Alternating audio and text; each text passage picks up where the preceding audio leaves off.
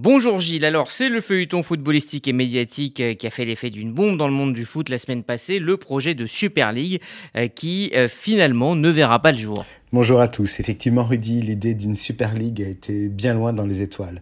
Ce projet qui prévoyait de concurrencer la Ligue des Champions a provoqué un véritable tollé. Pourquoi? Eh bien parce que sur les 12 clubs fondateurs figurant parmi les plus puissants de la planète, il n'en restait plus que deux mercredi 21 avril au soir.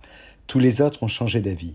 Pour rappel, toute cette histoire a commencé le dimanche 17 avril dernier, lorsque les 12 clubs avaient annoncé la création de ce championnat. Il faut savoir que la Ligue des Champions génère un peu plus de 3 milliards et demi d'euros. Si vous la remportez, vous pouvez gagner entre 80 et 120 millions d'euros au total. Avec les règles de la Super League, tous les participants encaissent d'emblée 250 millions d'euros chacun, juste parce qu'ils y participent.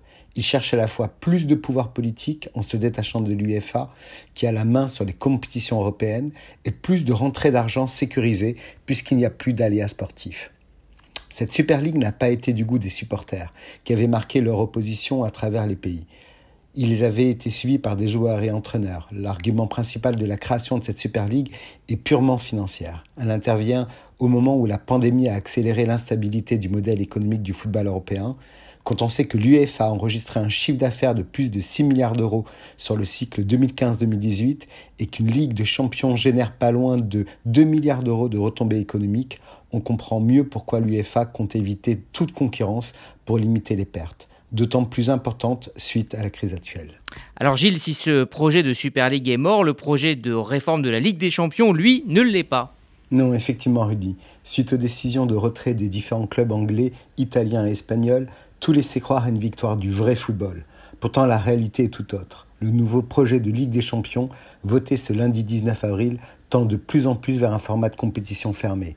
Plus de clubs, 36 au lieu de 32, plus de matchs, plus de revenus générés, mais tout cela au profit des clubs les plus puissants d'Europe, qui seront favorisés dans le processus de sélection. Dans la foulée des annonces de Super League, l'UEFA a annoncé qu'elle planchait grâce à des fonds britanniques sur un budget compris entre 4 et 7 milliards d'euros pour la prochaine Ligue des Champions. Une manière pertinente de répondre aux demandes des meilleurs clubs et surtout d'éviter que d'autres puissantes équipes rejoignent un projet similaire à celui de la Super League. Alors, entre rester dans une Ligue des Champions prestigieuse tout en gagnant plus d'argent ou partir dans un projet de Super League décrié de tous, le choix des clubs et des joueurs a été vite fait. Et ce feuilleton n'aura finalement duré que quelques jours, Rudy. Bonne semaine à tous.